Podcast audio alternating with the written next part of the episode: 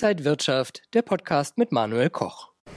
Die hohe Inflation, eine Rallye am Ölmarkt und die Debatte um eine Rezession. Was machen die Finanzmärkte daraus? Das besprechen wir heute hier an der Frankfurter Börse. Und mein Gast ist Max Winke, Marktanalyst beim Broker XTB. Herzlich willkommen. Dankeschön. Die EU hat ja mit Ach und Krach eine Einigung und ein Teilembargo gegen russisches Öl erzielt. Ist das jetzt der Startschuss für eine Rallye am Ölmarkt? Ja, diese Einigung, die gab es ja in der Nacht zum Dienstag. Und ähm, was wir gesehen haben in der Vergangenheit ist, dass ja ein Embargo mehr oder weniger schon eingepreist wurde, weil die Verhandlungen laufen ja schon seit einiger Zeit und es ist am Ende auch nur ein Teilembargo, weil das russische Öl, was über die Pipelines kommt, ähm, ja nach wie vor fließt. Äh, der äh, Ölmarkt hat natürlich erstmal positiv reagiert. Brent ist kurzzeitig mal um 3% nach oben geschossen. Dann gab es aber eine Umkehr, Gewinnmitnahme im Bereich der 121 Dollar. Dann ist der Markt sogar ins Minus gerutscht für den Tag. Gestern ist nicht wirklich viel passiert und heute öffnen, sogar, öffnen wir sogar tiefer. Und ähm, interessant ist aber jetzt äh, dennoch, wie der Markt äh, sich dann in den nächsten Tagen verhält. Vielleicht nochmal den Angriff wagt, um den Bereich von 127 oder 128 Dollar zu erreichen. Ja, wir erinnern uns daran, 2011 und 2012, das sind die wichtigen Hochs aus diesen Jahren und wir haben ja im März auch einen Fehlausbruch dort erlebt und deswegen könnte das nochmal so ein äh, wichtiger Widerstand sein. Abgesehen jetzt von den hohen Preisen an den Tankstellen, die ja seit dem 1.6. ein bisschen runtergekommen sind, ist Öl etwas für Anleger? Also wie schon gesagt, ähm, das Embargo war mehr oder weniger eingepreist. Äh, was wir jetzt auch noch zusätzlich sehen oder was jetzt äh, vor allem heute nochmals äh, die Märkte erreicht hat oder auch gestern schon, ist, dass, dass, dass der Rückgang des russischen, der russischen Ölproduktion, ähm, wenn sie kommen sollte, ausgeglichen werden könnte. Unter anderem durch Länder wie zum Beispiel Saudi-Arabien oder die Vereinigten Arabischen Emirate.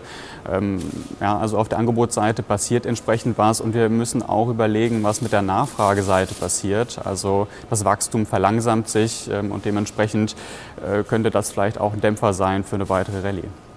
Das heißt, für Anleger spekulieren in Öl oder lieber Finger weg? Also aus äh, charttechnischer Perspektive würde ich sagen, dass wir eine gute Chance haben, nochmal diese 128 Dollar Marke zu erreichen.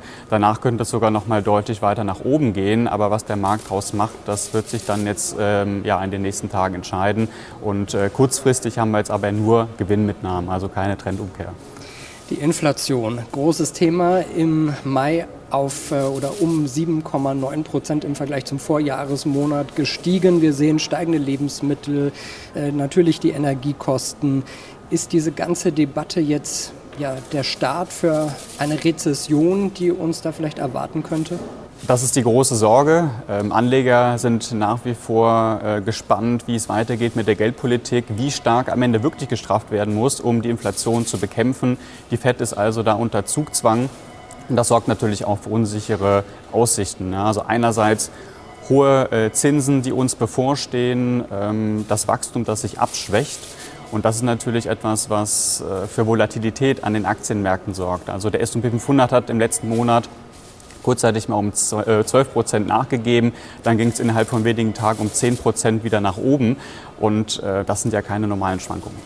Jetzt haben wir die FED in den USA, die Notenbank. In der in Europa ist die EZB und die muss ja jetzt auch handeln. Äh, ist auch da die Gefahr, dass man jetzt vielleicht sogar zu spät gehandelt hat oder zu stark handeln muss, um dem hinterherzulaufen? Ja, ich denke, da sind äh, viele verwundert gewesen, wie dovish sich die EZB da ähm, in der Vergangenheit gezeigt hat. Äh, wir sehen aber auch eine Reaktion an den Märkten. Ne? Also beispielsweise das Euro-Dollar-Paar hat sich ja in den letzten Tagen recht gut entwickelt, ja, zumindest aus Sicht des Euros. Und ähm, wir sehen also, dass äh, da die EZB mehr oder weniger ja, einlenken muss, um am Ende die Inflation zu bekämpfen. Viele Indizes notieren auf Niveaus, die seit Wochen nicht mehr gesehen wurden. Ist das schon eine Trendumkehr oder ist das eine Bärenmarkt-Rallye, also eine kleine Rallye im Abwärtstrend? Das hängt dann wirklich vom, vom Index äh, ab, den man, den man betrachtet. Also der S&P 500, äh, der konnte ja, wenn man sich die Tagesschlusskurse anschaut, in, äh, einen Eintritt in den Bärenmarkt verhindern. Gerade so.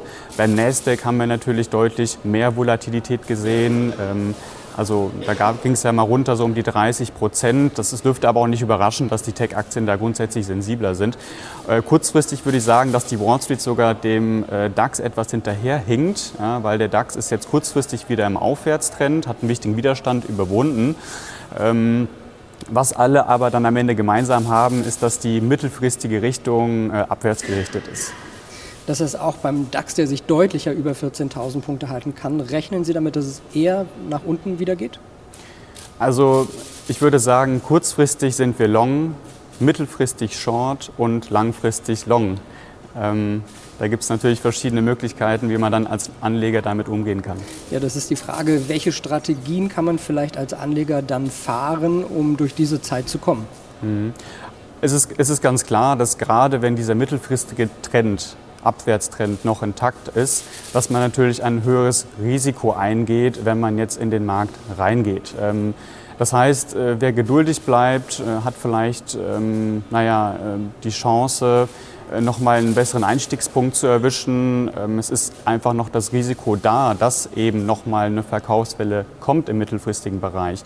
Ähm, es kann sich aber auch relativ schnell ändern. Das heißt, wir haben hier äh, viele Widerstände im mittelfristigen Bereich.